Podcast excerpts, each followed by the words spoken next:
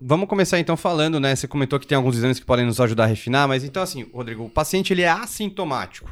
Chega lá, vê um exame de triagem, então uma liberação para academia, você pegou lá aquele eletro, pum, padrão de pré-excitação clássico, aí fechou o nosso gabarito. É, como é que eu vou manejar esse doente? Como é que é o risco desse paciente? Que exame que eu vou pedir?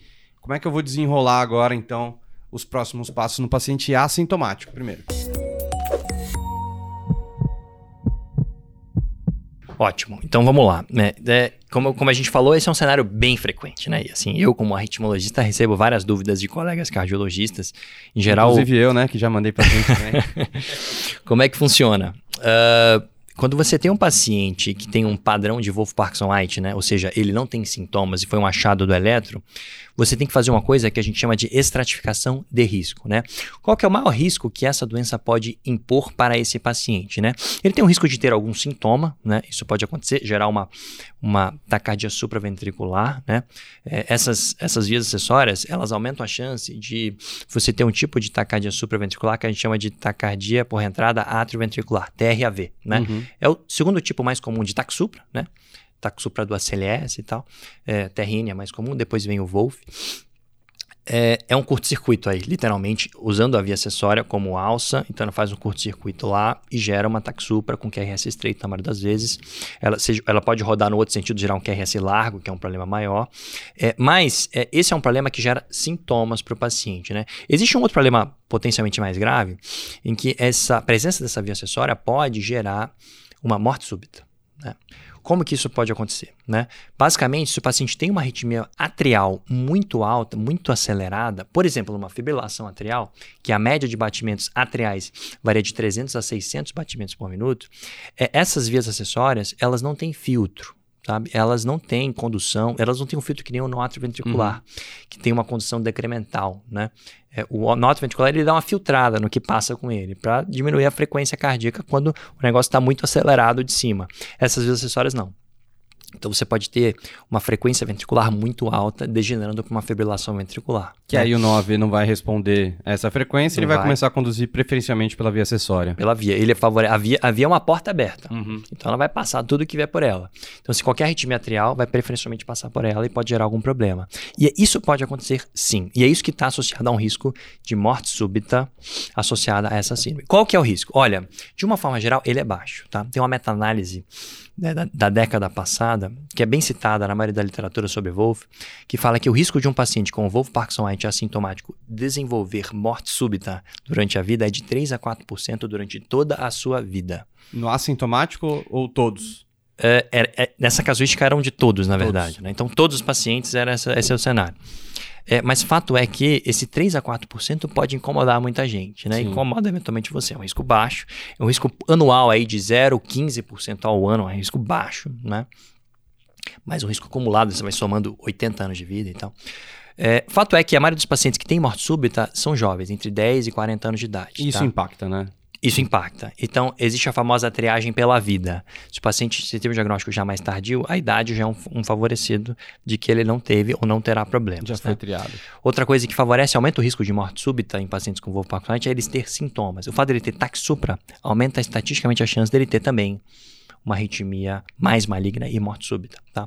Quando o paciente tem vias acessórias múltiplas, mais de uma via acessória isso pode acontecer. Quando tem vias acessórias septais, isso aumenta um pouquinho a chance dele ter um, um desfecho ruim. E o fato é que a grossa maioria dos pacientes que tem o padrão eletrocardiográfico de prestação vai continuar sintomático, né?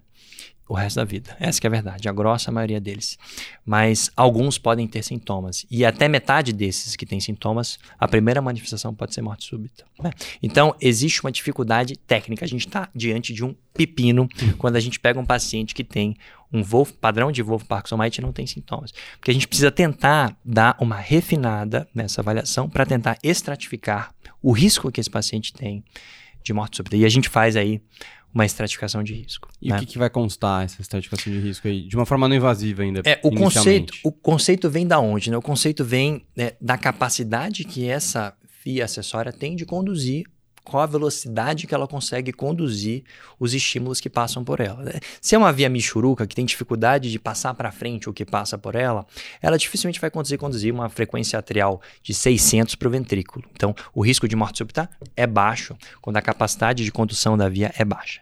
Então, se, se a, capa- a capacidade de condução da via é alta, o risco de morte súbita ele é estatisticamente maior. Tem um trabalho clássico do New England também na década de 70 que associou exatamente isso. Né? O, o, a distância de condução do complexo QRS durante uma fibrilação atrial pré-excitada, ele comparou qual era a menor distância entre pacientes que tiveram é, é, síncopes ou morte súbita abortada e não tiveram. Eles viram que aqueles que tiveram tinha uma condução mais estreita, conduzia mais rapidamente por essa via acessória. Então, esse conceito que a gente vai atrás quando a gente está estratificando é, a via acessória desse paciente. Tem dois exames, basicamente, que a gente faz e que todo mundo que tem um padrão deveria fazer, né? Um Holter e um teste ergométrico. Boa. E aí, o que, que é esperado, então, de eu procurar? em- Vamos começar do holter. Então, o que, que é esperado, então, de eu, de eu avaliar no holter, né? Se... Um achado do Holter que deixa a gente relativamente tranquilo é a presença de um padrão de prestação intermitente. Se você faz o Holter, o Holter não está 100% do tempo pré-excitado, ele de vez em quando está com QRS estreito bonitinho, de vez em quando está pré-excitado, isso favorece um pouco a chance dessa via acessória ser do bem. Por quê? Porque se de vez em quando ela some, é porque em velocidades um pouco maiores, eventualmente ela provavelmente tem dificuldade de conduzir, tá? Então essa é a estatística.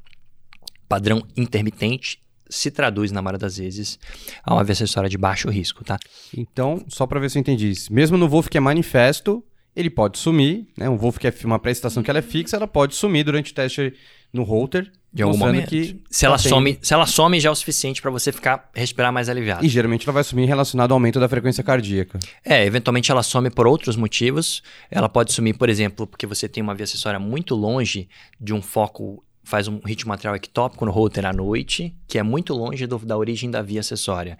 Aí ela pode sumir por esse motivo também. Legal. Sumindo por esse motivo, a especificidade reduz, porque não dá para saber se ela realmente é tão ruim. É por isso que o padrão, o padrão intermitente, ele não é tão acurado em triar os pacientes que realmente são de baixo risco. Né? Uhum. Ele só te chama alerta, olha, se sumiu, tudo bem, sumiu é melhor do que não sumir. Claro, entendi. Mas o fato de sumir não é o suficiente para você dizer que é uma via acessória de baixo risco. O melhor parâmetro não invasivo para você identificar que é uma via acessória de baixo risco é o teste ergométrico. Puxando desse gancho aí que a gente comentou de aumentando a frequência, a gente vai testar a capacidade de condução da via, né? Exatamente. Se você tem, uma, durante o aumento da frequência cardíaca lá no teste ergométrico, o cara tá correndo, tá lá com um padrão pré-excitado. E aí, de uma hora para outra, abruptamente, o, o complexo QRS perde a pré-excitação. E aí, o abruptamente é importante. Ele tem que acontecer de um batimento para o outro, de uma hora para outra. Pum, para de conduzir, ponto. Aí você tem certeza que o período refratário da via, numa situação absurdamente adrenérgica, que é um estresse físico, em que a via acessória tinha tudo para conduzir e ela de uma hora para outra ela para de conduzir, esse é um parâmetro relativamente fidedigno para dizer que a via acessória é de baixo risco. O problema é que a sensibilidade desse achado é baixa. A gente não costuma ver com uma frequência alta. Tem um estudo que mostrou que só tem 15% de sensibilidade de você achar esse achado no teste ergométrico. Então, na prática, boa parte das vezes você continua na dúvida. Legal. E existe algum número mágico aí pra gente decorar? Ou Olha, ainda não? Existe um número mágico para decorar, sim, é, que vem desse trabalho no New England, né? É, que é você ter um período refratário anterógrado da via acessória menor que 240 milissegundos. Que é tá? o Prava, né? É o famoso Prava. Eu vou fazer uma conta rápida aqui, ó. Isso equivale a 250, 240 de frequência cardíaca. Certo. Então, na prática, se sumiu no teste ergométrico, como a maioria das pessoas não chega a 200 e pouco de Exato. frequência cardíaca, sumiu é o suficiente para você ficar tranquilo. Legal. Entendeu? Então, a gente fez o pacote básico, né? E ainda pode fazer um ecocardiograma, que pode ter algumas alterações, além dessas doenças estruturais que a gente comentou. Mas a pré-excitação ventricular também é uma causa de uma dissincronia também, né? a- é, ventricular. Então, eu posso não necessariamente ter uma disfunção ventricular, mas um- alguma alteração, uma fração de ejeção ligeiramente reduzida e talvez seja relacionado a essa dissincronia ventricular, né? Você tocou num ponto interessante, a maioria das pessoas não tem essa noção, e é uma coisa relativamente rara nas pessoas que têm a pré-estação, né? Mas fato é que essa ativação elétrica às avessas, né? Passando como no ventrículo, como se fosse quase um marca-passo. Isso que eu ia falar, é quase um marca-passo, né? Estimulando lá no miocárdio, né? Ele equivale a algo nesse sentido. Então, se o paciente está muito pré-excitado, tem um padrão de QRS muito largo, né? E ele é persistente, existe sim algumas descrições de dissincronia, de disfunção ventricular causada. Por isso que melhora com a ablação por catéter, por exemplo. Legal. É um achado raro, tem que lembrar que existe. Na maioria das vezes que você vê um paciente com Wolff que tem disfunção, você tem que ir atrás de outras doenças, eu iria atrás na linha do genética de PRKG2, né? Mas é, é, um ponto de atenção que vale a pena lembrar a existência disso aí sim. Boa, sensacional. Então a gente já entendeu do assintomático, né? Então eu é, fiz os exames não invasivos, mas que nem você falou, a sensibilidade é baixa. Continuo não sabendo, Rodrigo, eu devo me preocupar ou não? Ainda estamos ainda no paciente assintomático. Tem alguma calculadora de risco? Tem alguma coisa que vai me indicar ir para o teste invasivo, né? O eletrofisiológico é para todo mundo, não é? Essa decisão, ela costuma começar a ser compartilhada, né? Se você faz uma triagem é, com exames não invasivos e não acha nada, você tem que expor para o paciente os riscos de fato no ambiente ideal de que ele estaria exposto e tomar uma decisão conjunta. O padrão ouro para estratificar o risco é através do estudo etiológico. A gente reproduz, a gente induz uma fibrilação atrial pré-excitada e vê aquele intervalo de um QRS para o outro durante a fibrilação atrial para definir né? É, a gente faz uma série de testes para ver se essa via acessória de fato ela tem uma condição alta e a gente faz essa triagem. É a melhor ferramenta, não tenha dúvida. Tem algumas frentes na literatura que recomendam para 100% dos pacientes com vias acessórias fazerem o estudo etiológico, tá? Uhum. Tem alguns trabalhos com criança hoje mostrando que a coraça dos testes não invasivos ela não é tão boa, então fica difícil de você confiar, né? Mas ainda é uma frente bem limitada, a maioria das pessoas usa essa linha, as diretrizes usam essa linha de triar por testes não invasivos. Se você tiver uma dúvida, você partiria para o estudo fisiológico, né? E já que você já está lá, você já tende a resolver, né? A famosa deltectomia que a gente chama. A gente elimina a onda delta. Se já tá lá, eventualmente é mais fácil. O famoso já que. Já que você tá lá, você resolve, né? Mas é, existe algumas coisas que você pode usar para tomar essa decisão, né? Às vezes não é tão fácil no consultório, né? Imagina, o paciente está sintomático, achou sem querer, fez exames, não tem, né? Você fica na dúvida, meu, vai ter que fazer um procedimento invasivo. E uma via, sei lá, uma via de alto risco, uma via pararriciana, assim. Tem riscos envolvidos. Então, assim, realmente é uma decisão compartilhada. Algumas coisas você pode levar em conta. Poxa, qual é a profissão que esse paciente tem? Ele tem uma profissão de risco? Ele trabalha é, como piloto de piloto avião? De avião trabalha naquelas torres de alta altitude ali? Ah, você sabe que a Federação Americana de Aviação, ela obriga pacientes que têm Wolf Parkinson White a ter um relatório do eletrizologista dizendo a gravidade da via acessória e o motivo dele não ter resolvido para ser piloto de avião. Então, então via, é, paciente Maratonista? Com, Maratonistas moram em, em, ambientes que têm difícil acesso a serviços de saúde, são pontos de atenção que a gente leva no meio, né? É, e, obviamente, a experiência do serviço que você está, a taxa de complicações que você tem com a ablação, uma decisão compartilhada.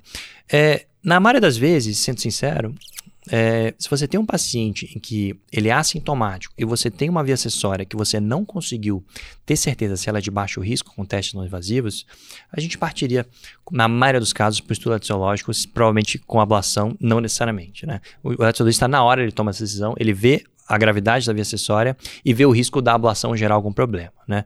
A gente vai falar sobre isso, mas a ablação, na maioria das vezes, é uma ablação simples, que tem uma, uma taxa de complicações baixa em comparação com outras intervenções em eletrologia e costuma ser um procedimento relativamente tranquilo, né? Então, o, o, o mamão com açúcar, digamos uhum. assim, é fazer a triagem não invasiva, fiquei na dúvida se é fisiológico e ablação. Essa que é a verdade, Show. na maioria das vezes. E aí o eletrofisiológico acaba sendo o definidor Diagnóstico terapêutico, dele, né? é. Então aí viu lá, era alto risco, já resolve. Não era alto risco, mas já tá bem fácil. Baixo risco já resolve já também. Já vai lá, exato. Maravilha.